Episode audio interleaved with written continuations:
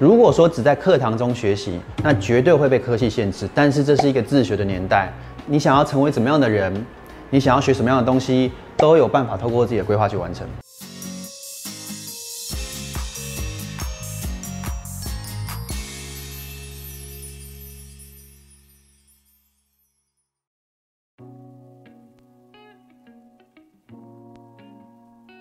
我都跟年轻人说，科系只代表一件事情。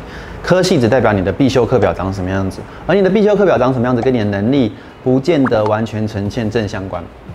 比如说，即便你是中文系的，你也可以去学怎么样写程式，你也可以去学很多其他的相关的技能。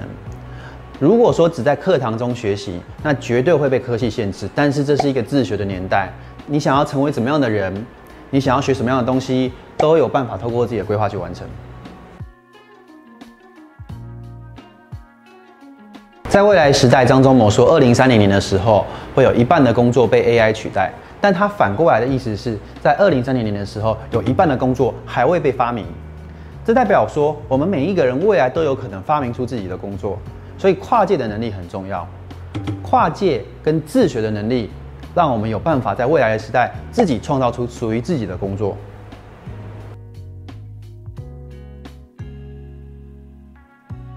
大部分人在职业上容易问遇到的问题是自我的定位跟自我目标的设定。当我们有时间去思考五年后、十年后自己会做些什么，成为怎么样的一个人的时候，很多问题就迎刃而解了。因为我们有一个目标，有了目标，我们就会去思考我们怎么样做才可以达到这个目标，透过什么样的方法、工具跟手段。所以这也是我们商业上讲很重要的以终为始的概念。当你有个具体的目标的时候，很多问题都可以迎刃而解。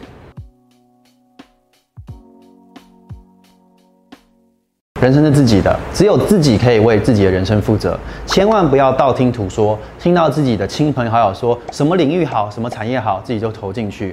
我们人要做自己的主宰，我们不是一个大工厂或者是机器里的螺丝钉。我们不应该只为了赚钱而已，更要为了自己的梦想、自己的热情去努力。所以千万不要人云亦云，不要人家说什么好就去做什么，这样只是活在社会的期待中，活在主流的价值当中，即便。你的兴趣是很冷门的，你喜欢的东西是很少人接触的。只要你有热情，你都有办法成为那一个领域当中的尖子，都有办法成为那个领域当中的专家。所以我会给年轻人建议是：往你的热情去，往你的兴趣去，不要去往主流的价值去。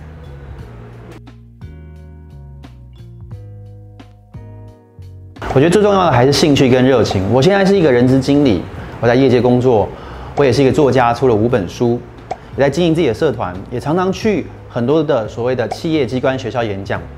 这一些起心动念都不是说为了获利、为了钱，而是自己喜欢，自己喜欢分享，自己喜欢带团队。所以这个过程中也跟很多年轻人分享，就是我们要往自己的热情去，往自己的兴趣去，你就有发展，你有机会发展出多元的斜杠人生。